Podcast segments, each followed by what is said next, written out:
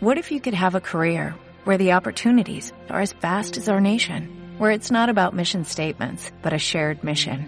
At U.S. Customs and Border Protection, we go beyond to protect more than borders, from ship to shore, air to ground, cities to local communities. CBP agents and officers are keeping people safe.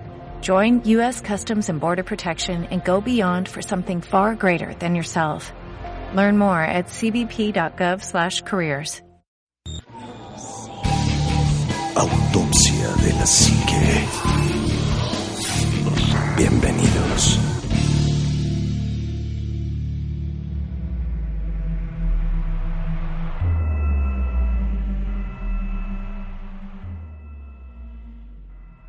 Hola, ¿qué tal amigos? Muy, muy buenas noches.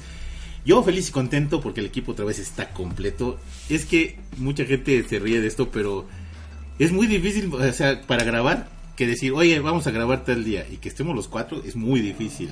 Y bueno, y ahora que estás dentro, Chite, ya lo vas a ver. Tenemos- ¿no? Ayer íbamos a grabar y no, no grabamos. Ten- tenemos una nueva política instaurada por el buen Shitek Gracias, Chitek. y es este tenemos que estar los cuatro para grabar. Si no, no. Porque Sí. la gente nos está esperando los cuatro. Es correcto. Eh, entonces, queremos seguir ese, ese, pues Pues ese esa precepto, línea. esa línea, pero cuesta mucho trabajo. Entonces, Eh, este, día de ayer yo no pude grabar. Ayer no pudo el cuestiones ánima. Personales. y bueno, pues Y ahora, Y que bueno, muchas gracias. Y bueno, ya estás aquí, amigo No. Juanma, muy buenas noches. gracias, gracias. Y de hecho hoy íbamos a empezar a grabar temprano Sí. y no pudimos por lo mismo, ¿no? Entonces, pero aquí estamos y muchísimas gracias a todos ustedes por estar con Y nosotros. bien contentos. Sí, la verdad es que sí. Gracias a todos ustedes por estar con nosotros, por escucharnos, por descargarnos, por compartirnos. Y hoy vamos a tener un tema bastante interesante, esperamos que les guste, así es que eh, pónganse audífonos, ya saben, suban el volumen y todo lo que tengan que hacer. La cobijita, si están escuchándolo de noche, en una noche lluviosa como la de hoy fría, pues es mucho mejor. Así es que bienvenidos a Autopsia de la Psique. Bueno, pues amigo, ya de una vez que dijiste a mi amigo Omar, muy buenas noches. Anima Juan Machitek, muy, muy, muy buenas noches. Un verdadero placer compartir micrófonos con ustedes en esta húmeda y oscura noche en la Ciudad de México. Para todos los que nos escuchan alrededor del mundo, sean bienvenidos a un programa más de Autopsia de la Psique. Hoy con un tema muy interesante que les va a gustar mucho. Sobre todo, yo creo que ya cuando, cuando la realidad supera la ficción. Híjole, es una frase muy trillada, pero yo creo que en el programa de hoy nos vamos a dar cuenta que es muy cierta.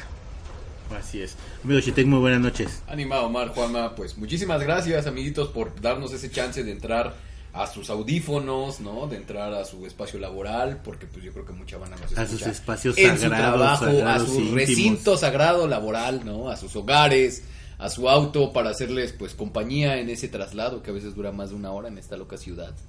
Pero pues la verdad, como dice el ánima, o sea, muy contento de estar nuevamente con, con, con mis amiguitos, ¿no? Paradigmáticos. Ah, así, así es. Los de Autopsia de la Psique. Y pues bueno, sean bienvenidos a su podcast. Amigo, ¿cuál es el tema de hoy? Pues realmente este tema lo propuso Juanma. Eh, es, un, es un tema muy interesante porque Pero él le puso un nombre bien bonito, échale, Sí, échale. claro. Por eso, el tema de hoy es tal cual la rebelión de las máquinas. Eh, Juanma nos platicaba un poco acerca, o nos, o nos hacía el comentario cuando estábamos hablando acerca de qué temas teníamos que barajar en la mesa. Y nos dijo, a mí me gustaría hablar de toda esta revolución en la tecnología, en la inteligencia artificial, en los avances tecnológicos que nos están consumiendo, pero sobre todo con este enfoque que realmente es muy catastrofista, pero es muy cierto, Sí. de qué está pasando con el mundo y cómo está avanzando la tecnología y la inteligencia artificial a pasos tan agigantados que yo creo que sí estamos en el umbral de una situación que puede llegar a ser como de película de Terminator, ¿eh? Sa- ¿Sabes por qué, por qué salió todo este tema?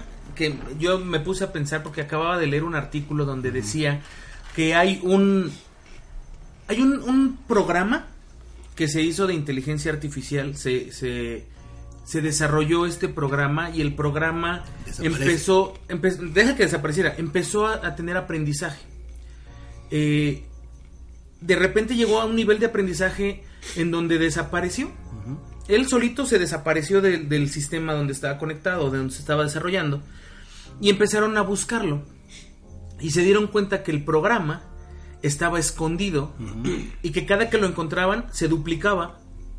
Y entonces tú agarrabas al programa, pero ya no estaba allí. O sea, agarrabas una, una copia de ese programa y él ya estaba en otro lado. Entonces dije, ok, ¿qué tal si esto realmente es cierto? O sea, ¿qué tal si realmente estamos en, en ese punto en donde un programa de inteligencia artificial es capaz de poder ocultarse dentro de la red, que además la red no la puedes tirar, o sea, No, no, no, eh, jamás. se oculta en un servidor y eso quiere decir que se oculta en todos los servidores del mundo y a ver, encuéntralo, ¿no? Y luego, hay, eh, no sé, alguien dijo esto y no recuerdo quién fue, que dice es que se oculta dentro de programas que ya existen y parece que es parte de los programas. programa. Cuando realmente no lo es y solamente hay una parte. El problema es que se subdivide en, en muchas partes y es más difícil de localizar. Y cuando lo localizan, ya hay copias. Y como localizan una parte Sí, ya no existe. existe una parte, pero con esa parte nada más no puede entronar al- a este programa, a este desarrollo. Entonces el programa ha aprendido cómo ocultarse, cómo duplicarse, cómo infectar otros programas y eso es realmente peligroso. Si todo esto es cierto, entonces estamos hablando que en un momento una, una maquinaria de una fábrica de coches bien puede matar a un ser humano por Ah, sí, decisión claro, propia, ¿no? claro que sí. O sea, ni siquiera por un accidente, sino por una decisión tomada por una inteligencia artificial. oye, amigo, pero entonces, ¿dónde quedan las leyes de la robótica de Asimov? Olvídate de esas leyes de la robótica. Las leyes de la robótica son sobreescribibles, amigo. ¿Sabes cuál es el problema, amigo? Que, Que la no- misma inteligencia artificial los puede matar, ¿no? No, no, no, espérame. Estás no hablando de un todo mundo, software, no no todo mundo, no todo mundo está programando Ah, a los claro. robots, a las máquinas con base en estas tres famosas leyes de la robótica de Isaac Asimov. De hecho pasó, y aquí tengo el dato rápidamente, en China hace un par de años, un robot que eh, eh, ex- eh, estaba presentándose en una expo que es la expo eh, Highware a Tech Expo en Shenzhen, se volvió loco. Era un, un robot con el cual iban a interactuar niños de 4 a 12 años. Y de repente empezó a destruir el stand. Y uno de sus creadores lo intentó controlar, o sea, lo intentó calmar porque era un robot con inteligencia artificial. Y azotó a la persona contra la pared y la lesionó. Hasta que de plano lo, desactivaron. O sea, ahí es donde dices, las leyes de la robótica se van al diablo. ¿Por qué? Porque no los, no los están programando. Haz cuenta que la programación ya es tan compleja que, que estas leyes de la robótica de Isaac Asimov son una utopía. O sea, realmente no programas a un robot eh, con base en esto porque la inteligencia artificial ya está por encima de ello. Además es como la idea romántica de que existen las tres leyes de la robótica, pero en realidad, pues a lo mejor una inteligencia artificial no te las acepta, ¿no? No, le vale gorro. Ahora, yo, yo quería empezar con un preámbulo precisamente sobre esto, porque el primer acercamiento que tuve a una computadora, mi papá trabajaba en la Secretaría de Comunicaciones y Ah, sí, que Transportes. dices que es una y enorme, era, ¿no? y era un edificio entero para una sola computadora. Y lo más interesante es que mi papá en ese tiempo sacaba biorritmos. De, o sea, en con comparación con un ser humano, ¿no? Porque era la computadora pues era para comuni- telecomunicaciones. Pero era para sacar un biorritmo, ¿no? De cómo te iba a ir este en enero, en febrero, en marzo, y más o menos con los datos que tú le habías integrado. Pero era un edificio completo y era una tarjeta toda de hoyitos. Y ahorita, esa computadora cabe perfectamente en una tablet de, de En iPad. Sí, en un iPad, sin problemas. Ahora, aquí la onda, y, y creo que tiene mucho que ver con lo que dice Omar. No todo el mundo está programando las inteligencias artificiales con estas leyes de la robótica. Porque las leyes de la robótica son algo romántico de un libro. Sí. O sea, básicamente es eso. Ahora, una computadora puede perfectamente sobreescribir su código si tiene la capacidad de aprender. Claro, que tenga inteligencia artificial. Entonces, suponte que yo me dedico a hacer este programación y digo, ah, voy a programar esta inteligencia artificial, pero le voy a poner límites, o sea, la voy a bloquear. Va a llegar un momento en que esa inteligencia va a aprender a sobreescribirse a sí misma y valió gorro, o sea, no, no puedes hacer nada con eso. De hecho, aquí entra en juego una famosa paradoja de la inteligencia artificial, en donde dicen los mismos estudiosos de este tema que ¿cómo puedes tú generar inteligencia artificial si le estás limitando? Si le estás poniendo barreras, si le pones las tres leyes de la robótica de Isaac Asimov. no es entonces una inteligencia artificial, es una, inteligen- una inteligencia programada y limitada. La idea utópica de la inteligencia artificial es que sea un programa, una máquina o Que- cualquier que cosa aprenda como un ser que humano. aprenda como un ser humano y que tenga libre albedrío. Eso es lo ideal de la, de la inteligencia artificial. ¿Qué es lo que pasa entonces con todos estos robots que están programados para respetar a los humanos y no hacer daño? Son una falacia. Ahora, la, la robot esta que tiene el cerebro así destapado, que está... Con la que platicó Will Smith, Sí, y, y además, hace poco le hicieron una entrevista en un programa español. Y este dice, pues es que aprendí español, y estoy hablando en español. Y este, y además, pues... Se llama Sofía. Sofía. Y dices, bueno, es que esta, esta mujer es muy inteligente, ¿no? Te contestaba absolutamente todo y podías abarcar cualquier tipo de tema. plática con ella, ¿no? No, y además ella fue la que dijo que tendría que matar a los seres humanos. Así es. O sea, para, para poder nivelar este mundo, ella como ser artificial tendría que matar a los seres humanos. Sí, porque se contrapone a las leyes de la robótica de Isaac Asimov. Para que pueda subsistir un ser humano, tienes que erradicar a todos, ¿no? Para poder crear un mundo nuevo. Luego, eh, por ahí alguien me dijo, un amigo me dice, sí, sí vi la entrevista esta que, que le hicieron y, y donde dijo que tenía que matar a los humanos, pero pues no tiene brazos. De, de veras dije que, que, bueno, ok, no se trata de que tenga un cuerpo robótico o no lo tenga, o sea, no, no, no necesita ser Terminator, ¿me entiendes? No necesita trabajar T-1000. para Skynet, ¿no? Ajá, o sea, no tiene que ser un T-1000, tiene que tener contacto a la red. Así es. Eso es lo único De hecho, que necesita. ¿Y de dónde crees que- aprende este, esta Sí, inteligencia? de todo eso. Del internet, no, no sé, no lee libros. El, el- el creador y fundador de PayPal, el mi- multimillonario Elon Musk, que es famosísimo hoy en día por todas las cosas increíbles que anda haciendo, eh, y, y creador de Tesla y Sí, de, sí. de- de la agencia espacial SpaceX, hizo una declaración bien padre en torno a la inteligencia artificial. Fíjate, una persona tan enfocada a la tecnología y a los avances de la humanidad dijo lo siguiente. La inteligencia artificial es como esas historias en las que alguien invoca al demonio. Siempre hay un tipo con un pentáculo, agua bendita, convencido de que lo va a controlar. Y claro, eso no funciona. Pues sí, No, por supuesto que no. O sea, es, es el, el- la historia del, del, del famoso yo puedo con todo. Y, y yo te inventé, yo tengo derechos sobre ti, yo tengo este el poder sobre ti. Por supuesto Pero no va a pasar. nosotros como seres humanos somos individuales cada uno. Si tú estás creando inteligencia artificial, es como para crear una individualidad en una máquina que tenga conocimiento y que tenga raciocinio. Entonces, obviamente, ya desde ahí no lo controlas. Ahora, aquí viene, Claro. aquí viene mi pregunta que, que me hizo... O sea, cuando, cuando vi este tema dije, ok, la pregunta realmente es, ¿qué puede hacer una inteligencia artificial para acabar con los seres humanos? Fácil, todo mundo se va siempre a la guerra, a una onda como distópica como Terminator. Y no, una inteligencia artificial puede crear una crisis en un país desarrollado. Así de simple. Y puede crear una cantidad de eventos programados para llevar a cabo a estas potencias nacionales y matar poco a poco a la humanidad. Imagínate que lo primero que haga sea borrar tu cuenta de banco. Fíjate que eso de ese lado no lo había visto. No, es muy sencillo. ¿Sabes- sabes por Súper simple. Porque mi, mi, mi- mi información de, de máquina de guerra era lo que tenía Rusia. Nadie me contesta en todos los teléfonos, mando todos los misiles que tenga. No, no, no, o sea, y, eso pero- está loco, Pero ¿no? esa es mi idea, esa, esa es mi idea porque eso es lo que yo he entendido, lo que yo he visto, ¿no? Pero desde el punto que tú dices, te borro todo. Pongámoslo así, te intercomunicaciones. Te vuelves loco. Imagínate que una inteligencia artificial restringe el acceso a las intercomunicaciones, No, sí. a las comunicaciones satelitales, a las redes sociales, a las maneras que nosotros tenemos de Te comunicar. tumba la bolsa de valores. ¿A cuántos edificios inteligentes, entre comillas, tenemos actualmente? Sí. ¿Cuántos medios tenemos que funcionan con computadoras? ¿Cuántos medios no servirían si no hay Si una, una computadora casa, de por medio? Por ejemplo, en tu casa. Domótica. No es una casa inteligente como tal. Se llama domotica. Pero, por ejemplo, el refri ya te está marcando la temperatura ambiente de afuera y de adentro. ¿No? Sí. O sea, Tal cual. y dices, bueno. ¿Vieron o la película de Upgrade? Máquina asesina. No. No sabes, recuerda. Súper buena, recuer- véanla, salió hace un año y habla precisamente de eso. Una inteligencia artificial toma el cuerpo de una persona porque en este futuro eh, distópico, por así decirlo, todo el mundo está conectado a una red, todo el mundo tiene maneras Sí, de, porque- de Hay una, hay, una, hay una película española de una robot. Este, ahorita se me fue el nombre. De hecho, está en Netflix, es muy buena. Alita.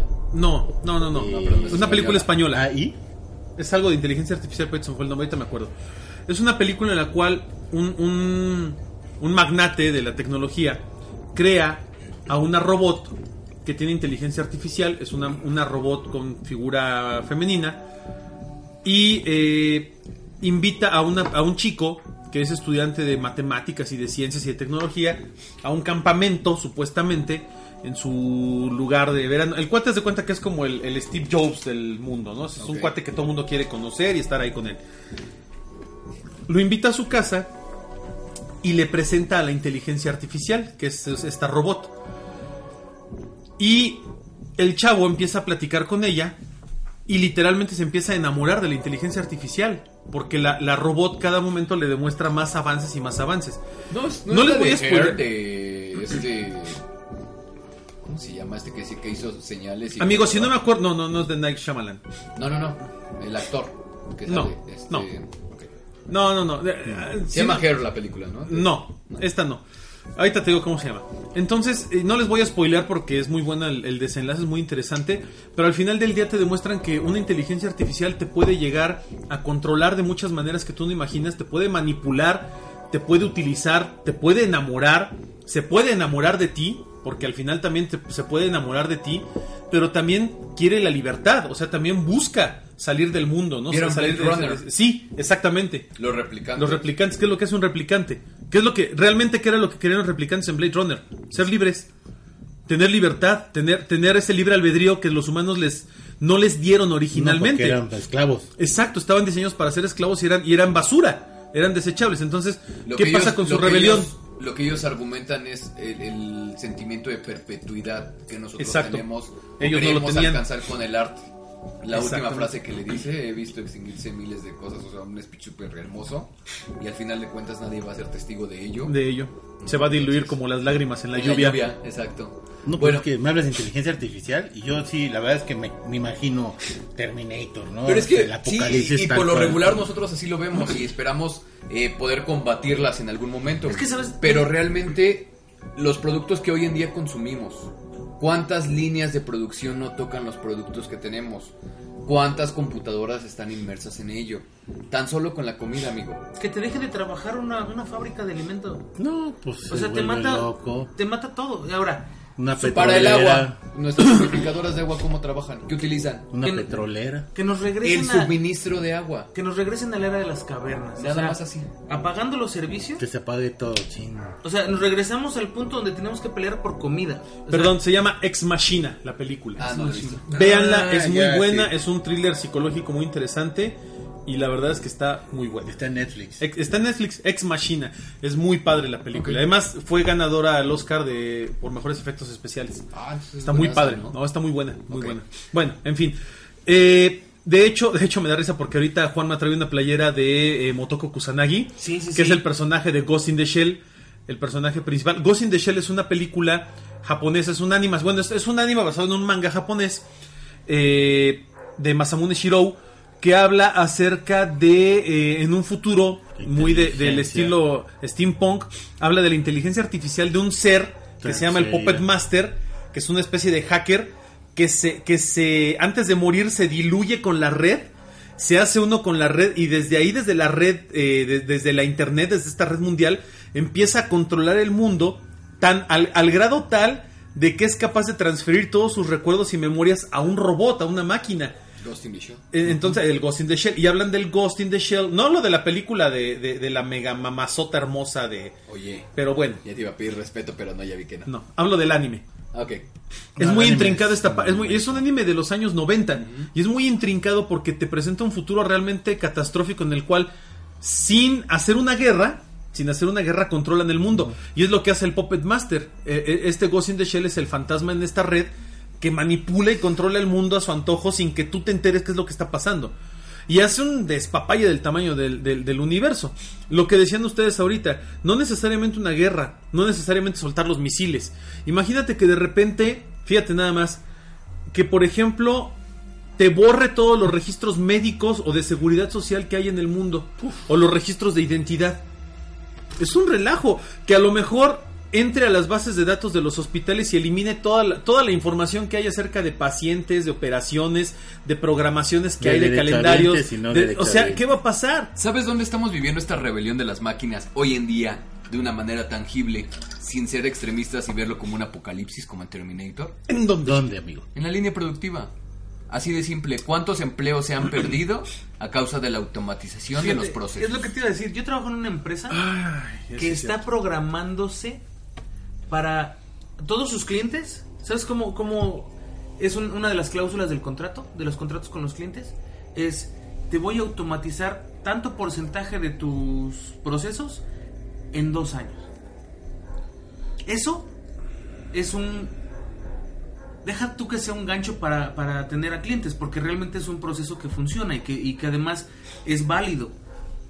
Pero ¿sabes cuánto control va a tener ahora una máquina? No, y además, amigo, el- una máquina hace el trabajo de 40 personas. Y es más eficiente, más eficaz, más efectiva, más precisa y no falla y no se cansa. Y puede Exacto. trabajar las 24 horas del día, los 365 días del año con un mínimo de mantenimiento y un costo relativamente más bajo. Que tiene sus pros y 40 sus personas. contras, porque bueno, No tiene que- generas empleo No. antes de esta línea productiva, sí, espérame, ¿por qué? Porque necesitas un desarrollo. Sí, pero porque ¿cuántas necesitas personas- control de Sí, calidad, ya necesitas control de despachaste a 100 versiones. personas. Sí, Sí, pero con supuesto. esto antes generas. ¿Qué es? ¿Cuándo es un sistema idóneo esto en pro de la maquinaria, el avance y el progreso? Cuando tienes un índice de natalidad controlado, cuando tienes un país desarrollado, estable en todo sentido, con un producto interno pues sano, por así decirlo, y con una economía autosustentable. Dime qué país tiene eso. Nadie. Entonces, Islandia. Bueno, tal no, vez sí. tal, tal vez sí, pero Tal no tiene ese tal desarrollo sí. tecnológico. pero no lo tenemos en todos los No, y es cierto lo que dices, Chitek. O sea, estamos hablando de, un- de una utopía. Sin embargo, al hablar de una utopía, también podemos entender que una máquina o una inteligencia artificial también tiene una visión propia del mundo, ¿no? Y de cómo debe ser el mundo utópicamente hablando. Es que bueno, en- entendamos esto, porque creo que estamos yéndonos muy adelante. Esto es algo, eh, ¿cómo decirlo? Utópico, con una visión medio catastrófica y demás. Pero hoy en día, datado y expuesto al público, no se tiene ninguna inteligencia artificial que funcione de manera autónoma. Es decir, son inteligencias, son modelos que están programados para responder ante ciertos estímulos o circunstancias. Sí, porque inclusive la misma Sofía tiene que tener un respaldo humano Ajá. que la va a llevar a cargar, que la va a llevar de información, que la va a tener mantenimiento. Exactamente. No, y que además también le bajas el switch y se fue al diablo. Exacto. es. Es la Una realidad. inteligencia artificial peligrosa sería cuando es consciente de su existencia, Como la que se escapó en internet. como la que se escapó. Como en Neutron. internet. La que se le fue, la que se le fue a, a quién fue, a Google o a quién fue? A Google. a Google, ¿no? Se le fue este ahí porque según ellos lo habían lo habían eliminado, lo habían puesto en la red para que aprendiera, para que entendiera un poquito más acerca del mundo y demás. Y vio la destrucción de la humanidad y Sí, todo. cosas bien Sí, bonitas. sí, sí. Y de repente un día dijo, Adiós. adiós. Me voy de se la casa, mamá. Se les fue. Según los de Google, lo rastrearon, lo eliminaron, pero de repente un día dijeron, oigan, pues es que, ¿qué Creo que creen? se copió. Creo que se, se autocopió y creo que se duplicó y creo que ¿Se- se está escondido en programas que no sabemos ni dónde están. ¿Se acuerdan lo que hemos hablado acerca de la desinformación? Uy, ya nos vas a decir que estamos desinformados. No, no, no. No, no, espérame es- tantito. Es, es un bot. Es que, espérame tantito, esto es algo muy importante. ¿A qué, ¿Con qué fin una empresa con el renombre de Google te diría, újole, chavo, ¿qué crees? Híjole, es que sí, dice está- sí Google. estamos desarrollando... ¿Cómo se dice? Google. No dice la chava, no se dice así, sí, sí, Google. Miss Holly, No. la de los memes. Bueno, Miss Holly sería, no se dice Google. se dice, Se dice Google. Google. Google. Ok. ¿Qué, ¿Cuál es el fin de anunciar este tipo de notas? ¿No es hasta cierto punto ridiculizar el hecho? O sea, sinceramente, pongámoslo así. Oye, ¿qué crees? Se me desató una inteligencia artificial que es consciente de sí misma y que cuando se dé cuenta de su propio existir y del riesgo que representa la humanidad, es un hecho potencialmente Peligroso. peligroso. No es cierto, porque están los Vengadores. A ver, ¿y Ultron qué tranza? Por eso, Ultron. Está Ultron y pues Por ya cierto, los Vengadores. en las películas lo construyó sin un Iron Man, pero en los cómics fue Hank Pym. Bueno, Sí. eh, regresando al, al tema. ¿No crees que hasta cierto punto es medio raro que te liberen esa nota así como de, uy, sí se nos escapó? Yo creo que es más que nada para ridiculizar ese hecho. Y te voy a decir por qué. Las tecnologías que maneja el ejército. Nos llevan Sí, 10 años de pe- avance. Pero aún así, que se haya perdido así. esta inteligencia No, artificial, no, fíjate no que yo tiene la autosuficiencia como para hacer algo más fuerte. ¿Por qué? Porque no tiene a lo mejor ciertas contraseñas. Pero es una ciertas inteligencia algo- artificial. Sí, estoy de acuerdo. Y aprende, y se desarrolla, y Sí, puede claro, crear. Pero así como que ahorita esté decidida a erradicar a la humanidad, pues no, tampoco. no saben. Y, y bueno, aquí el punto no es. Yo coincido con Chitek. El- la, la búsqueda de ridiculizar un hecho es restarle importancia. Es que tú digas, ¡ah! Se fue, ¡ah! ¡Qué chistoso! Ha de andar por ahí perdida. A lo mejor hasta en mi computadora tengo un pedacito de ella. Pues sí, perdón que diga, pues sí, güey, a lo mejor sí. El punto es, y yo aquí coincido con lo que Juana comentó hace tiempo, y, de hecho es la raíz de este programa. Bueno, se largó esta inteligencia artificial, se les diluyó en la red, literalmente. Es imposible rastrearla. Por más que lo han intentado, ya detectaron que cada vez que la localizan, ya se autoduplicó, ya se copió en otro servidor, y aunque la eliminen, ya hay otra copia de ella. Con el avance y la información que ya recolectó y con este crecimiento que tiene como inteligencia artificial. Aquí el punto no es hasta dónde puede llegar. Porque sabemos que puede llegar a, a- a un nivel insospechado de inteligencia y de, y de control. Aquí el punto es ¿cuándo? O sea, ¿en qué momento, en qué ¿en qué momento, va se a va a hacer? hacer manifie- manifiesta esta inteligencia artificial y va a decir, aquí estoy? Porque ahora, como bien dice Shitek, está autoaprendiendo, se está desarrollando, se está, eh, está evolucionando a tal grado que no sabemos hoy qué tanto sabe, qué piensa, qué está evaluando y qué decisiones va a tomar.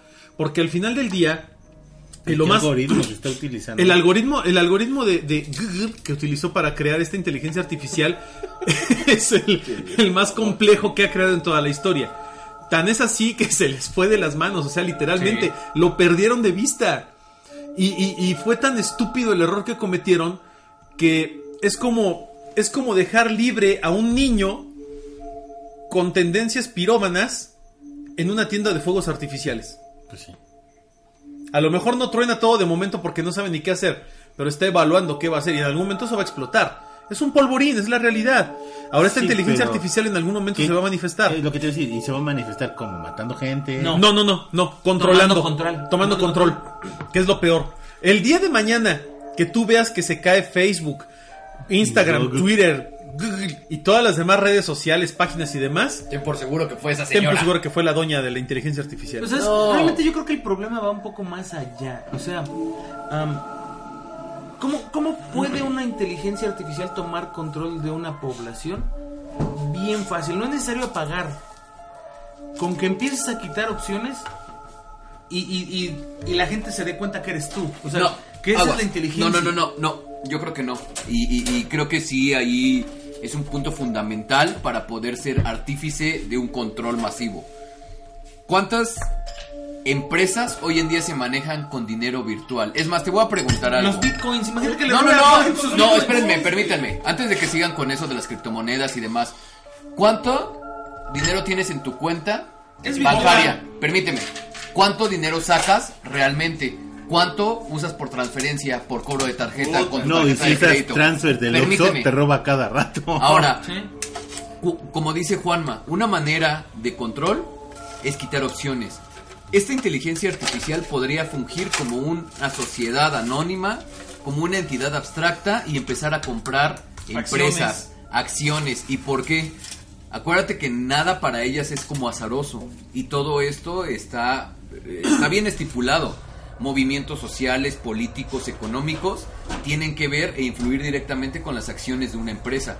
Esta inteligencia se puede anticipar porque ya hoy en día existen anti- ah, inteligencias artificiales que anticipan los movimientos de, las- de las bancas. Puede predecir la bolsa de valores. finanzas, y puede empezar a comprar acciones idóneas para poder para poder comprar activos, para apoderarse de estas empresas nuevas y poder, como dice Juanma, quitar opciones del mercado, sin que tú te des cuenta que realmente esta persona, esta sociedad es una inteligencia artificial. te puede tomar control de una empresa en segundos. Y te, te la puede quitar en segundos, sin que tú te des cuenta. Hagamos esto. Ustedes han visto estas nuevas aplicaciones, estos mensajitos chistosos que te dicen, uy, manda, eh, ¿qué estoy pensando al, al por ejemplo, el, el caso del Simisimi? Ah, sí. Ubican la, la aplicación de Simisimi. No, ¿qué es eso? Simisimi era una aplicación que tú bajabas para cualquier plataforma, iOS o Android. Android. Entonces era una plataforma que iba aprendiendo de las respuestas que les daban. Entonces tú te podías poner a discutir con ella de N cantidad de temas. Y aprendió grose- poco a poco le aprendió groserías. Aprendía groserías. Eso fue lo peor. Por ejemplo, tú le preguntabas, oye, Simi, Simi, este, ¿qué opinas del partido Ah, ya del último acordé partido de la. América, ¿no? Ah, Entonces- perdieron esos idiotas. Entonces, entonces le respondía lo que la gente le decía en relación Sí. a las palabras claves. Co- copiaba información de otros de otros usuarios que le habían escrito algo y de ahí desarrollaba ella un, un algoritmo para responder. ¿A qué voy? Hoy en día hay aplicaciones o mensajitos que te cobran por decir, a ver, Ánima de Coyoacán. Ah, Ánima de Coyoacán, ¿cómo estás? Veo que eres un luchador que tiene un podcast llamado Autopsia de la Psique. También veo que estuviste Bastante presente. exitoso. Bastante exitoso, por ejemplo, ¿no? Veo, veo que estuviste presente en un evento de en la Torre Latinoamericana el día de hoy en Expo Máscaras. Veo que también te gusta salir con tus amigos y tu familia. ¿Por qué?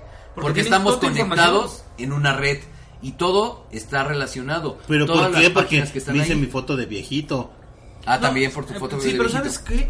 O sea, esto realmente es de miedo. O sea, esto sí es de temer. Y no, no los están dando con papitas. No, pues el Sí. simple hecho de que ya, o sea, mucha gente que no el contrato, por ejemplo, de Google, que, que te puede estar oyendo toda Sí, tu información, toda tu información. que puede ca- capturarte tomas de pantalla en cualquier momento, pues está más que de miedo, ¿no? Cuando tú le pones, deseas que tal aplicación acceda a tu rollo fotográfico, a tus tus- contactos, a tu micrófono, cámara, ya, ya, ya eres una, una persona 100% espiable. O sea, Sí, ya tienen acceso a toda tu vida. Imagínate, Le te voy a hacer, un- te voy a hacer una pregunta y cualquiera de los que estamos aquí en la mesa puede responder. ¿Qué información valiosa tienen ustedes guardada en su teléfono celular? Muchísima. Yo te voy a decir ahorita, tengo dos cuentas bancarias. ¿Eh? O sea, tengo... El control la de todo tu la- dinero. La, contraseña de, de, por ejemplo, varias, varias cuentas, no necesariamente bancarias, sino de correos electrónicos Así de es. Personales, Redes sociales. Drive, Dropbox, o sea, tengo cosas importantes como papeles como acta de nacimiento, Sí. CURP, N cantidad de cosas. No, RFC, tienes tus claves, ah, metes tus claves de, de Hacienda, por Y aunque, ejemplo. aunque hoy en día, por ejemplo, trato de tener la delicadeza de tener un código verificador extra, como es un Audi, como es Ah, un- sí. todo esto que te da un, un token, por así decirlo. Son, o sea, recientemente la semana pasada se metieron a mi cuenta de Netflix desde Malasia. Eh, O sea, y perdón, pero pues no ando publicando nada. De hecho, casi todo lo que yo tengo es Anda privado. haciendo películas tailandesas. Sí, de, de nanas con de Down. sí, claro, tailandesas. No, ahora imagínate, lo peor del caso es. Vamos, vamos a pensar en un escenario, tal vez no apocalíptico como la- las películas de Terminator, pero sí vamos a pensar en un escenario en el cual una inteligencia artificial empieza a tomar control de las redes sociales y de la población. ¿Qué, qué, qué opciones tiene el ser humano para contraatacar a una inteligencia artificial que está tomando el control de toda la sociedad? 0%. Sí, no, no tienes. ¿Sabes qué es lo único que nos queda? Bajar el switch. Literalmente, apagar todo. Volvernos a la época de las cavernas. Es, es- de hecho, hay un, hay un, hay un, eh, Stephen Hawking, en paz descanse, dijo algo que era muy interesante y que hoy en día se sigue, se sigue analizando, Shitek. No sé tú qué interpretación le puedas dar a, esta, a, esta, a este pensamiento del doctor Hawking. Para mí fue sensacional. Dijo, la Primera y la Segunda Guerra Mundial se pelearon con armas, trincheras... No, fue Einstein el que dijo... Ah, fue Einstein, fue Albert Einstein. Y luego dijo, la Tercera Guerra Mundial se va a pelear con armas, Armas nucleares. armas nucleares. Y la Cuarta Guerra Mundial se va a pelear con palos, Palos y, piedras. O sea, él habla de esta involución del ser humano en la cual vamos a llegar a un punto en el que nos vamos a tener que autodestruir o vamos a tener que, por alguna extraña razón, regresar a la época de las cavernas. Fíjate que yo eh, creo que esto contrasta perfectamente bien con nuestro tema de hoy.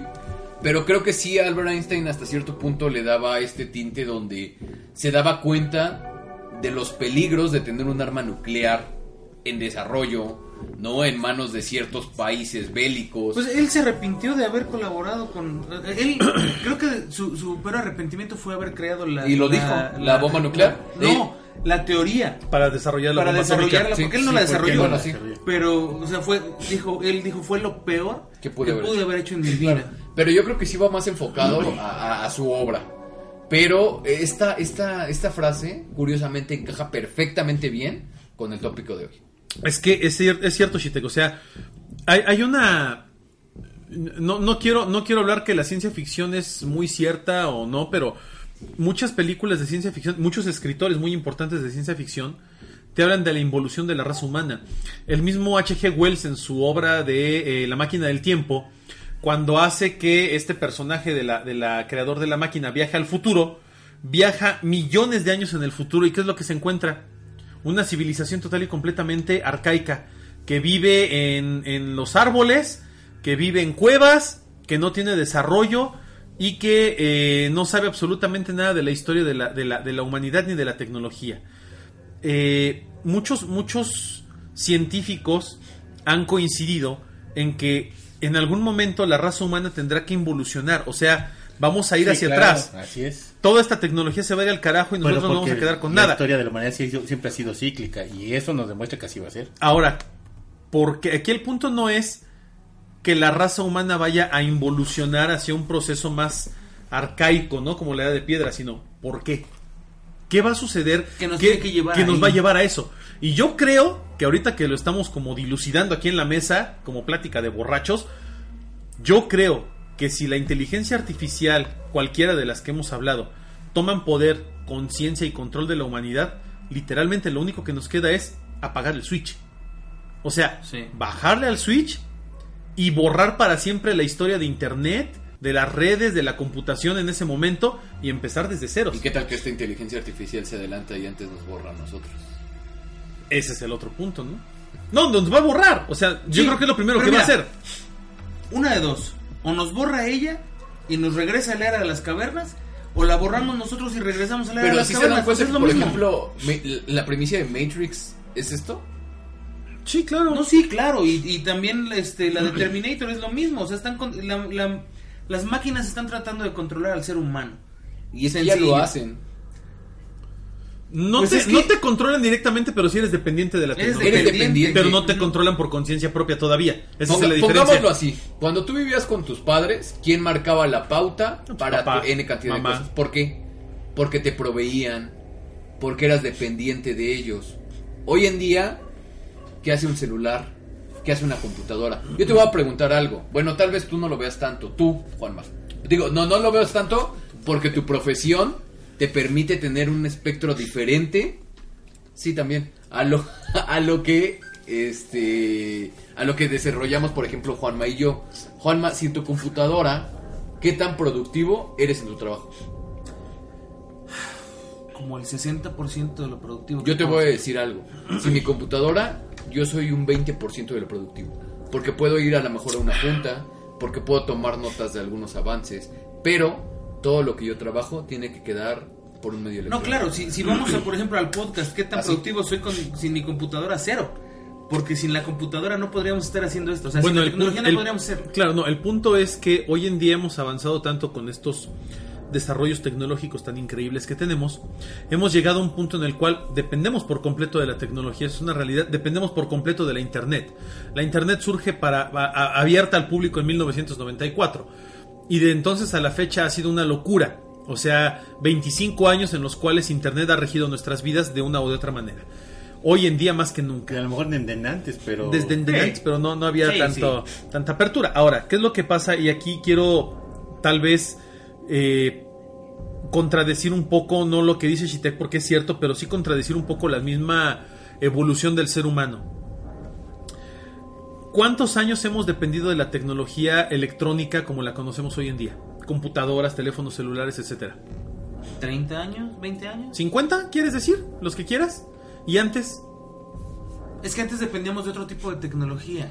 Y era una tecnología hasta cierto punto ¿Rústica? rústica de la revolución industrial. Claro. ¿Y antes de eso? No, antes no, no dependíamos de ella en, en ¿Y cuántos, ¿y cuántos ¿no? miles de años se mantuvo la raza humana coexistiendo? El problema no es ese. El problema es que hace mil años no teníamos esa tecnología y nunca fuimos dependientes de ella. Y si, Claro. y si lo hubi- nos lo hubieran dado, no hubiéramos sabido qué hacer con ella. Exacto. El problema es que ahorita si te la quitan, no sabes qué hacer sin ella. Esa es O la sea, preocupación no que sabes tengo. regresar, No sabes regresar Mira, a ese punto. A ti te pasó, espérame, y déjame, y déjame aquí recordar algo que, que una vez nos pasó a Juanma y a mí.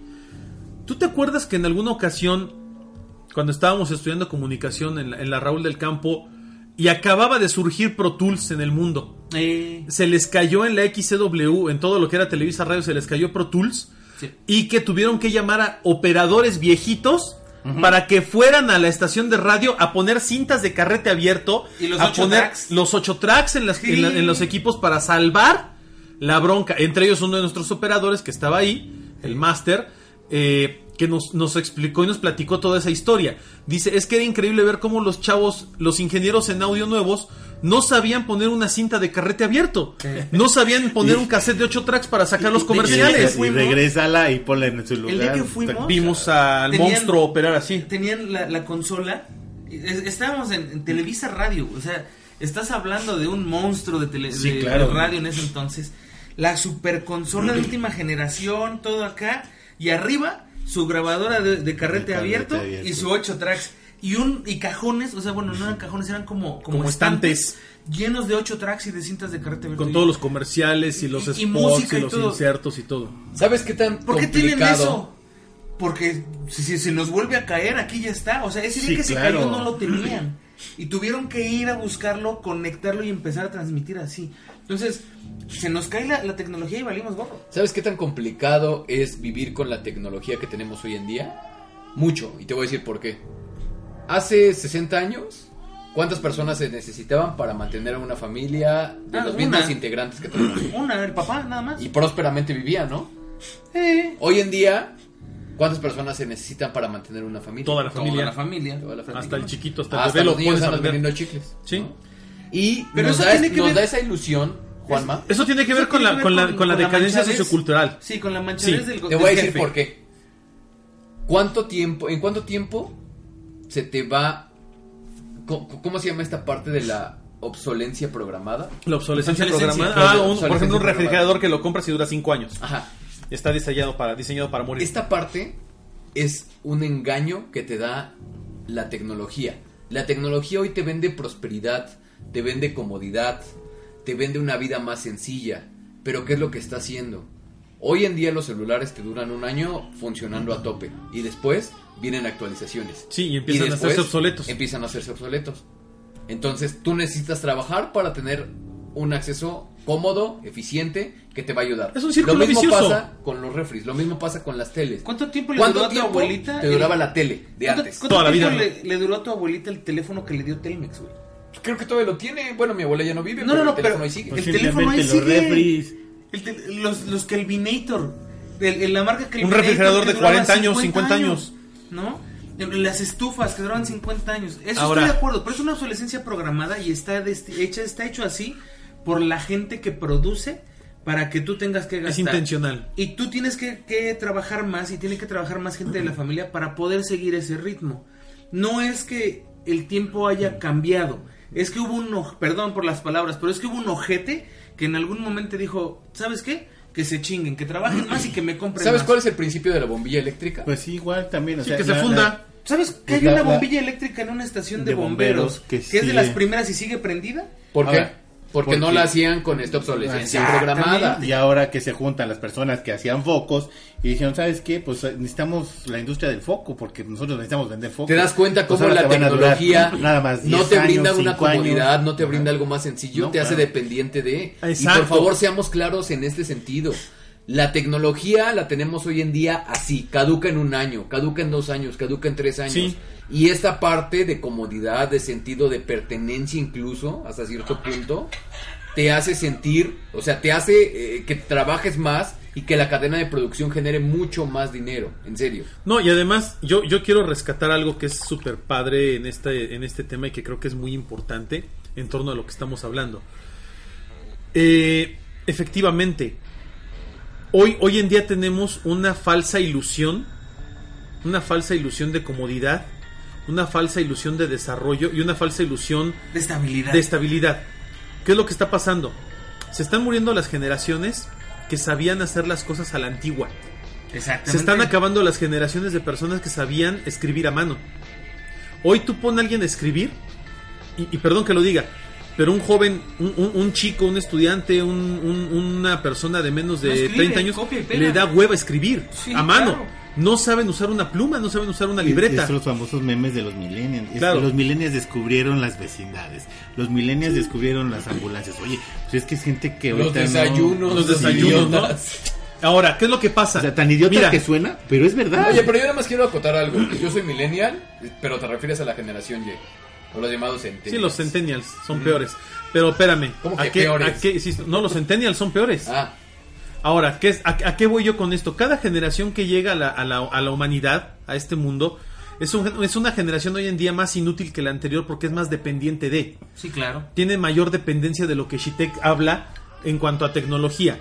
Y a mí, por ejemplo, y se los digo en buena onda, y, y no quiero ser eh, ególatra en este O sentido. peyorativo. No quiero Exacto, sonar petulante. No quiero ser petulante. Pero a mí se me acaba. A mí, a mí personalmente, se me muere el internet, se me muere la tecnología básica, o sea, la, la- la televisión, los medios de comunicación, y me vale madre. Perdón que lo diga así. O sea, puedo, puedo seguir mi vida. ¿Saben? Puedo ¿Puedes seguir ir al baño viviendo. a hacer de la popis sin celular? ¿Por qué? Porque tienes un aromatizante que leer. No, espérame, No, pero además, pero además el punto es, el punto es, y a lo que quiero llegar, perdón, ahorita, ahorita- dame un segundo nada más, Juan, para terminar la idea. El punto es, ok, si la inteligencia artificial nos está buscando destruir, está anticipando esto que estoy diciendo, y va a decir, estas generaciones todavía saben vivir sin mí.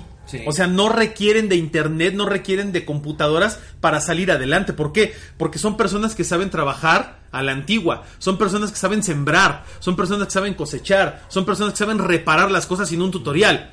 Tengo que esperar a que avancen más generaciones de inútiles y volverlos más inútiles para que entonces sí dependan por completo de mí y es la teoría de Matrix. Te crean un, un ambiente controlado en el cual tú te sientes seguro creyendo que todo está bien y quien te está controlando es una pinche máquina. Que de hecho algo pasó y estuvo bien chido. Yo olvidé el teléfono en la casa un día y me fui a trabajar. Y te acordabas. Y ya no tienes No, casa. ¿Sabes dónde me di cuenta que se me había olvidado en el metro? Dije, ay, el maldito celular. Bueno, ya, Me lo robaron. ¿Y la fui. música? No, me acordé perfectamente que lo había dejado en la mesa. Yo llegué a trabajar y este. Y, y alguien me preguntó, este. ¿Y tu teléfono? Te da, la, te da la angustia de los 10 ¿Sabes segundos? ¿no? No, Al principio no, de ninguna. chin, el teléfono. Ninguna. ¿Y sabes qué me dijeron? ¿Cómo es posible que vivas sin el teléfono? Exacto. Y yo, pues porque antes no tenía un teléfono. O sea, no es como que. Tenía un tamagotchi. Yo, yo ahorita puedo perfectamente agarrar un, un teléfono normal, Sí. pa- pagarle un, en ese entonces eran creo que dos pesos por un minuto, una cosa así, hablarle a, a- no quien de tenga que hablarle para avisar, ya estoy aquí. En ese entonces había, porque era la- la- la- el inicio de la telefonía celular. Entonces le hablo, llegué bien, adiós mamá, se acabó. No necesito esto para vivir. Ahorita si te- a ti te quito este teléfono, porque lo he estado revisando para, para varias cosas, Shite, Omar también, para información y demás. Si nos quitamos este teléfono y dejamos de revisarlo para obtener información, podemos sacar el podcast. Claro. Pero, espérate 20 años o espérate 10 años más. A ver si las generaciones que vienen pueden hacerlo así. Mira, yo te vuelvo a No, poner el y ejemplo. además de que nos entiendan. Yo Porque, te vuelvo ejemplo, a- ahorita lo estamos hablando así, decirlo. Mira, Sí, pero claro. que no te lo entiendan el sin que no lo digas anterior, así. El podcast pasado, cuando, cuando hablamos de los psiquiátricos y todo este rollo, Omar utilizó muchos términos específicos que yo sé que algunas personas tienen que buscar. Sí. ¿no? Inclusive yo mismo en algún Yo, momento los busqué. ¿no? Pero espérate un rato. O sea, si ya no tienes la tecnología no lo vas a comprender. Sí, Eso ¿no? está muy grave. Tan- y es cierto lo que dicen ustedes acerca de las brechas generacionales. Hoy en día trabajo con chicos de 22 años que todo el tiempo están con el teléfono en la mano. Y les Sí. estás hablando, Y, les, y estás, o les estás pidiendo algo y sí te estoy escuchando. Y le tuve que decir a uno, ¿sabes qué? Deja tu teléfono, por favor, veme, veme a los ojos. No, no, es que sí te estoy poniendo atención. Le digo, sí, sí, sí, pero yo necesito que me veas a los ojos. Claro. Porque si no me ves, siento, siento siento que que no me poniendo poniendo atención. Y entre ellos así platican. Están platicando, pero viene el celular. Entonces Sí. es como muy común, pues ya. Sí, sí, sí, sí. Se, se ha vuelto una extensión de los seres humanos la tecnología. En el ámbito que quieras, o sea, inclusive hasta en los mismos videojuegos. Los juegos ya ahora ya son en línea, o sea, ya son Sí. a través de internet. Entonces, es eso es la, la tecnología ha llegado al punto de ser un factor socializante de un, de un individuo. Eso. Eso es un problema enorme. Antes tú salías a jugar guerritas al Sí, parque. a- a la bicicleta. a la bicicleta, a jugar canicas. Ahora, los niños, bueno, tú y yo que tenemos hijos jóvenes, tú todavía está chiquita tu, tu niña. No lo he visto Tu- eso, Tus no lo he niñas van para allá. Pero nuestros hijos son de, vamos a jugar, vamos a jugar con mis amigos. Y es jugar con mis amigos, conectarte a un, ¿A un servidor? a un servidor con cinco o seis este, personas que están en diferentes, esta- en diferentes Ah, estados, en del diferentes mundo. lugares. Y, y son gente que nunca han visto a lo mejor. Sí, claro. Simplemente se conocieron en el juego y siguieron jugando. Ahora, yo creo, yo creo que aquí nosotros como generación, generación eh, adulta, tenemos una responsabilidad muy grande. Y nuestra Sí. responsabilidad es heredarle a nuestros hijos el conocimiento y la capacidad claro. para no depender tanto de la tecnología. Esa es una realidad. Eh, Y es muy difícil. y ¿eh? quiero, y, quiero Sí, y quiero contestar a la misma pregunta que yo realicé hace un buen rato en el programa diciendo qué podemos hacer para evitar que esta ciencia eh, ficción nos alcance y se vuelva una realidad. Educar a las nuevas generaciones en este aspecto. Re- reprogramar la capacidad de las personas hacia que se vuelvan menos dependientes de la tecnología y realmente vean estos grandes avances tecnológicos como herramientas, no como, difícil. no como un medio de vida. Porque hoy en día la gente tiene esto como un modo de vida, es un must have. Pero esto solamente en ciertas sociedades, en, cierto, en ciertas áreas. ¿Por qué? Espérame. Porque tú, por ejemplo, vete, vete a, a- a lugares, eh, a lugares donde no hay tecnología. La gente sigue viviendo bien y le vale madre. Y viven Sí. felices. Pero, ¿Sab- sabes pero la gente con tecnología va a ese lugar y se muere. No, Ah, claro. Te mueres de aburrición. Sí, te ¿Sabes- aburres. ¿Sabes qué iba Sí. a mencionar? Y es algo que, que- que- que mencionas tú acerca de una reculturización. Espérame tantito. Antes, y te voy a preguntar, tu abuelito, Omar. Tu abuelito sabía hacer prácticamente todo. Todo. Todo lo que tenías que hacer tener en una casa, ¿no? Desde arreglar un socket hasta arreglar un cableado. Hoy en día te pregunto a ti, Omarcito. ¿Qué cosas sabes hacer en casa? Todo. Todo. Afortunadamente Sí, sí. afortunadamente. De hecho, si no, no se dieron cuenta, pero ustedes, antes de que llegaran, yo quité la puerta del baño. Porque estaba colgada. Y la tuve que bajar y le tuve que quitar los remaches. Y los remaches de arriba no quedaban. Entonces tuve que hacer perforaciones No, para meter además, unos taquetes. no y la arreglé. Aunque no sepas, Aunque no como sepas, que tu tenemos- lógica te Tienes lo esa, sí, tu lógica te ayuda. Exacto. Tu lógica Espérame, te ayuda, tu es- pensamiento es crítico te y ayuda a lo hacerlo. que iba. Bueno, creo que yo también porque Tú todavía tienes esa embarrada, educó- claro. Me educó, por Sí, ejemplo, claro. a, a cambiar una bomba de agua. de que te acercaba. A ver, ven, hijo, acompáñame. No seas a inútil, güey, No aprende a hacer esto. ajá, ponte a hacer a esto, ver, ¿no? ¿ya te fijaste cómo le cambié la llanta al coche y por qué apreté los birlos de esta manera? Por Ah, ejemplo, se hay- llaman birlo. Hay gente que no sabe ni que se llama Hay birlo. gente que ni siquiera sabe que tu, teléfono, que tu coche tiene anticongelante, man. Claro. ¿No? O sea, bueno, a lo que voy es, va mucho con tu lógica. Y ciertamente tus modos y tu cultura van cambiando en relación a tus actividades. Sí. Por ejemplo, hoy en día los niños necesitan forzosamente una tablet y se los piden, por ejemplo, hasta en la escuela. Sí. ¿Por qué? Porque ahí investigan sus cosas. Entonces, a cierto punto, vas avanzando en otro tipo de cuestiones. Por ejemplo, esta parte donde Juanma lo dijo. Una persona pasó el examen de la UNAM con todos los reactivos correctos y cómo lo hizo Con tutoriales. con tutoriales en YouTube. La tecnología te ayuda así. ¿Hasta qué punto? Yo creo que hasta cierto punto donde no te haga dependiente de ella, donde sepas y puedas tener cierta lógica para realizar las cosas básicas para poder vivir. ¿Tú eres millennial, amigo? Yo soy millennial. Ok, tengo una amiga que es de tu edad, fue mi alumna. 30 años. Eh, fue, fue mi alumna en la universidad Hace hace algunos años. Eh, en un programa de radio en vivo, ella dijo, yo creía que el arroz se hacía en fábricas. Y fue neta lo que me estaba diciendo.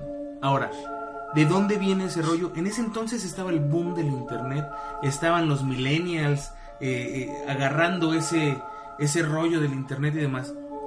Y es donde te das cuenta, ok, es que si tú vas a utilizar la tecnología para aprender, está toda madre. Pero entonces como, como ser nuevo, como un ser humano nuevo en este planeta, necesitas dos cosas. La primera es aprender la manera virtual Sí. y también aprender la manera manual. Porque Sí, claro. en algún momento vas a ocupar las dos. Así Mira, de fácil. eh, te lo, te lo puedo decir bien sencillo. Imagínate que vas en tu coche, te compras un coche y de repente se te ocurre salir a carretera. ¿Por qué? Pues porque pachucazo. vas a por lo que pasear. sea. Vas a pasear, porque tengo coche nuevo, porque pasear.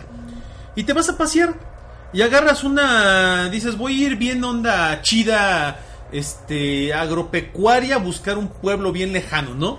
Y te vas allá por la zona de Oaxaca donde no hay Internet, nada teléfono, luz, drenaje. se te poncha una se Netflix. te poncha una llanta güey a media entre entre antes de llegar a Guajuapan de León donde hay sierra de un lado y barranca del otro ahí se te poncha la llanta de y eres y eres un chavito que depende de la vida tutorial para Sacas salir tu adelante gato. no qué vas a hacer te lo juro y te lo digo en buena onda yo creo que este chavito que depende de los tutoriales de internet y todo no sabe ni siquiera dónde va colocado el gato para cambiar la llanta ni es más, no sabe ni usar el gato. Ve un gato, yo me acuerdo cómo eran los gatos antiguamente, que eran un eje, lo subías, era hidráulico, y ahora tú ves el gato es dos patitas, y dices, ¿y esta madre cómo funciona? Sí, y trae, y trae un... Y trae un sinfín, y ah, lo tengo que poner, trae un crank y lo pongo de este lado, entonces dices, ok, voy a levantar el coche. Tú sabes que el coche no se levanta en cualquier punto. No. Tú sabes que hay puntos de, de soporte, De de, presión más fuertes en un coche donde tienes que colocar el gato para Que van a estar levantarlo. marcados. Si no se, si no perforas el coche, La el- lámina. la lámina. Sí, lo doblas. Ahora, ¿tú crees que un chavito fuera de los tutoriales va a saber hacer esto? ¿Qué le va a pasar en medio de la sierra? Va a llorar. ¿Se va a sentar a llorar? ¿Va a tratar de hablar por teléfono a ver quién lo rescata? ¿O va a esperar a que alguien pase y le salve la vida? Bueno. Porque es un inútil. Y no, Y no- y no no estoy es diciendo que todos sean así. peyorativo, ¿eh? No es peyorativo, No, es la realidad. es un inútil en ese aspecto eso manual. vamos, lo que decía vamos. Juanma. Ahora, regresando a la tecnología. ¿La tecnología va a destruir el mundo? Sí. Por supuesto. Sí, va a acabar con el mundo. va a acabar con, con la humanidad de alguna u otra forma. O sea, ya sea que en algún momento, como decían hace rato, dispare los misiles, o te apague los servicios, o falle la tecnología, y entonces tengamos que regresar, de, de cualquiera de esas formas tengamos que regresar a un punto Uno, sí. inicial. Uno sí va a ser real. Y, y no nos ve, que- y no que nos se va a como pagar unos toda la- retorna- No, no, no, no. Pues una, una- uno va a ser real, de que se va a pagar toda la tecnología en un momento, aunque no haya guerra, se va a pagar, porque tenemos las famosas este, lluvias solares, ¿no? Que en Ah, cualquier sí, momento claro. nos van a pagar toda la tecnología y vamos a estar en el oscurantismo por lo menos un mes. Sí, en lo que rebotean todo. Pero mira, va, va muy enfocado a lo que a esta frase que dice eh, a mayor conocimiento, menor felicidad. Yo no creo que sea así. No, yo, creo también que va, coincido va contigo. enfocando. Si tú enfocas tu conocimiento al progreso, ¿no? Se va a escuchar al lema de escuela secundaria técnica, ¿no? Al deporte, a, a la cultura. escuela y el trabajo. A la estudio y el trabajo son las metas que hemos de seguir. Marchemos a autopsios secundarios técnicos. Este, no, si tú enfocas tú lo que sabes a temas que te ayuden, que, que progresen. Es que re- me regresaste a la secundaria. Es verdad, es verdad. no, no. Bueno, eh, te van a ayudar lo mismo con la tecnología. Si tú tienes los medios Son para poder facilitarte. Son herramientas, eso no lo niega y, nadie. y nosotros tenemos que ser independientemente funcionales, Sin apartando la tecnología. Claro. ¿Te va a hacer la vida más fácil? Sí. De esta manera va a ser una herramienta muy útil. Si nosotros nos volvemos dependientes, estamos destinados al fracaso. ¿Sabes qué me Sí, hicieron a esa mí? es la frase. ¿Sabes qué me hicieron a mí en la universidad? Y creo que fue algo maravilloso. Bullying. No, no, no. Ah. Cuando, cuando a mí me, me pedían un trabajo en la, en la universidad, yo tenía un maestro que decía, y necesito que me traigan la tarjeta de la biblioteca donde sacaron el libro. El libro. Sí, claro. O sea, porque él sabía perfectamente que todo estaba en internet. Pero yo quiero ver que me traigas de dónde sacaste eh, la información en un libro. Sí. Por supuesto, o sea, y obviamente la mayoría de los chavitos con los que yo crucé mi universidad eran más chicos que yo. Y en ese entonces estaba el Rincón del Vago, estaba esta... Wiki, Taringa. Taringa, que eran como los, los lugares de No, donde todo el mundo sacaba los trabajos, Tú fuiste ¿no? privilegiado porque tienes internet, yo no tenía internet. Sí, claro, claro. Yo tenía que ir a la biblioteca de Achaleco. de chaleco, libros. de chaleco, sí, por supuesto. Pero eso, Ni ¿sabes qué? siquiera, ¿cómo se llamaban los discos esos que te regalaban que tenían que Los Los American Ameri- Online. American Online. American En las tortillas sí. se los daban los de American Así Online, es, amigo. así Sí, ya ¿no? estamos viejos. Y entonces, Ya. realmente te ayuda mucho tener eso también. Porque créanme, el día que se caiga la tecnología, todo el mundo va a querer correr a los libros. Y adivinen qué, hay muchos libros que ya no existen porque están digitales. Sí. Y ya no existen copias físicas. O hay 10 en todo el mundo, Sí, o 1000 a lo mejor. va a ser la locura. encuéntralas, O ya te la cuestan bronca. 114 mil pesos. o ya te cuestan una lana, ¿no? Pero a lo mejor la sociedad, la humanidad como, como tal, ya no va a tener acceso a toda esa información. Porque están todas las semillas guardadas en un lugar. Por Así mismo, deberíamos de tener los una libros. biblioteca, por supuesto. Fíjate que, que a mí me pasó algo muy curioso, algo así. Esa era la idea de la biblioteca de Alejandría, Y- porque y ellos, y ellos preveían, pre- preveían que iba a haber un José acabose. Vasconcelos, que es nuestra idea de libros, Claro.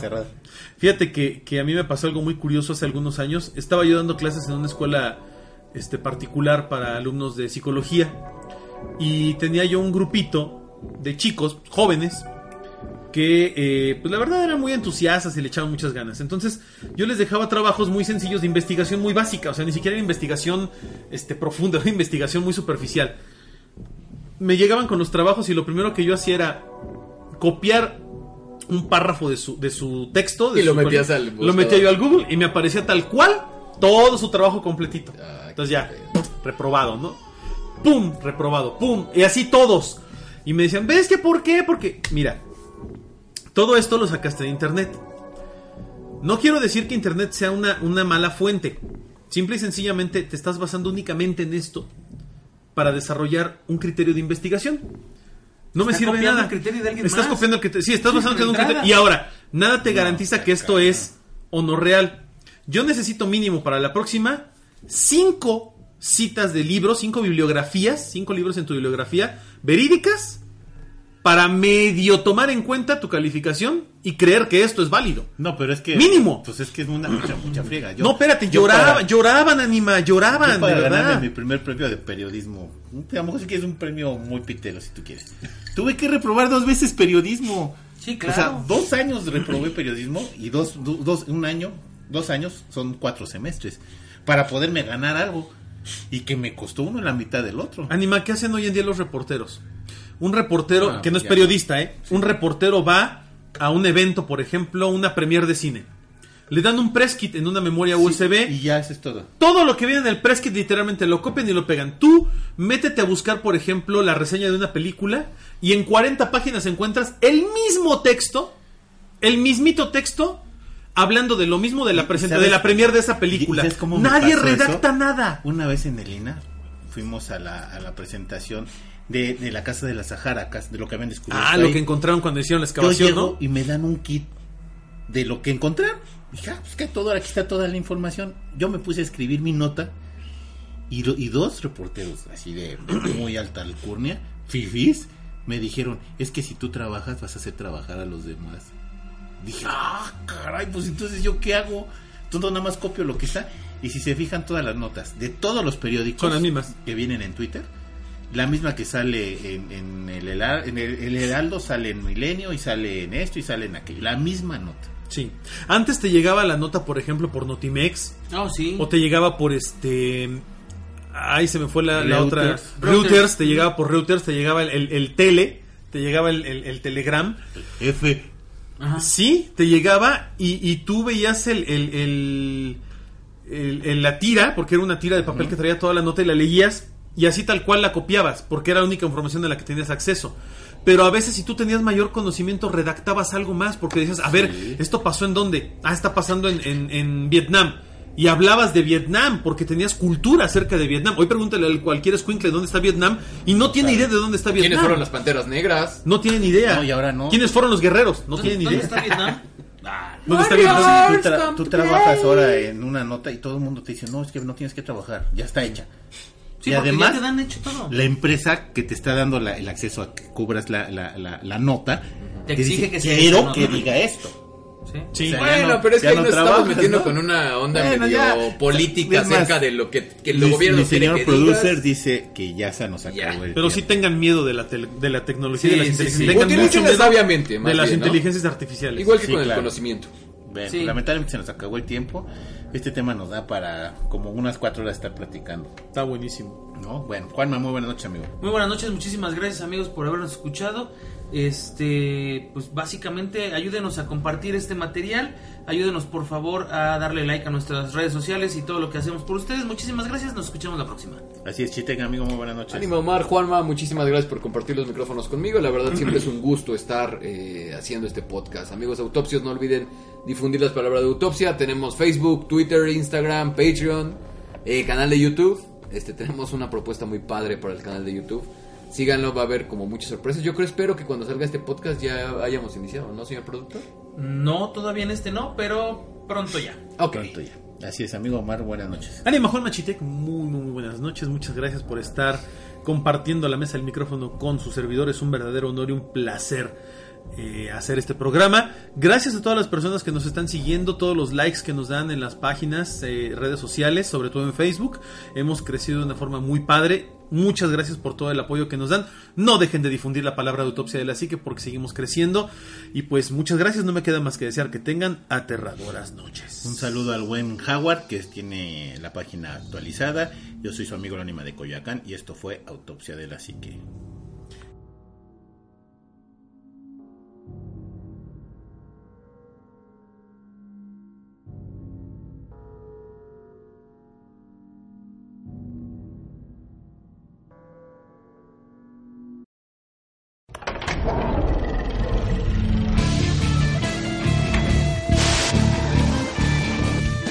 Autopsia de la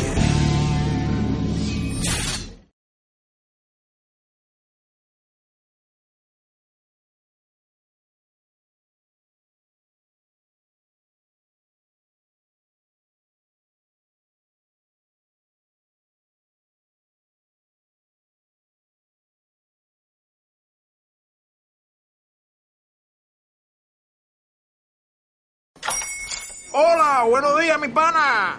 Buenos días, bienvenido a Sherwin Williams. ¡Ey! ¿Qué onda, compadre?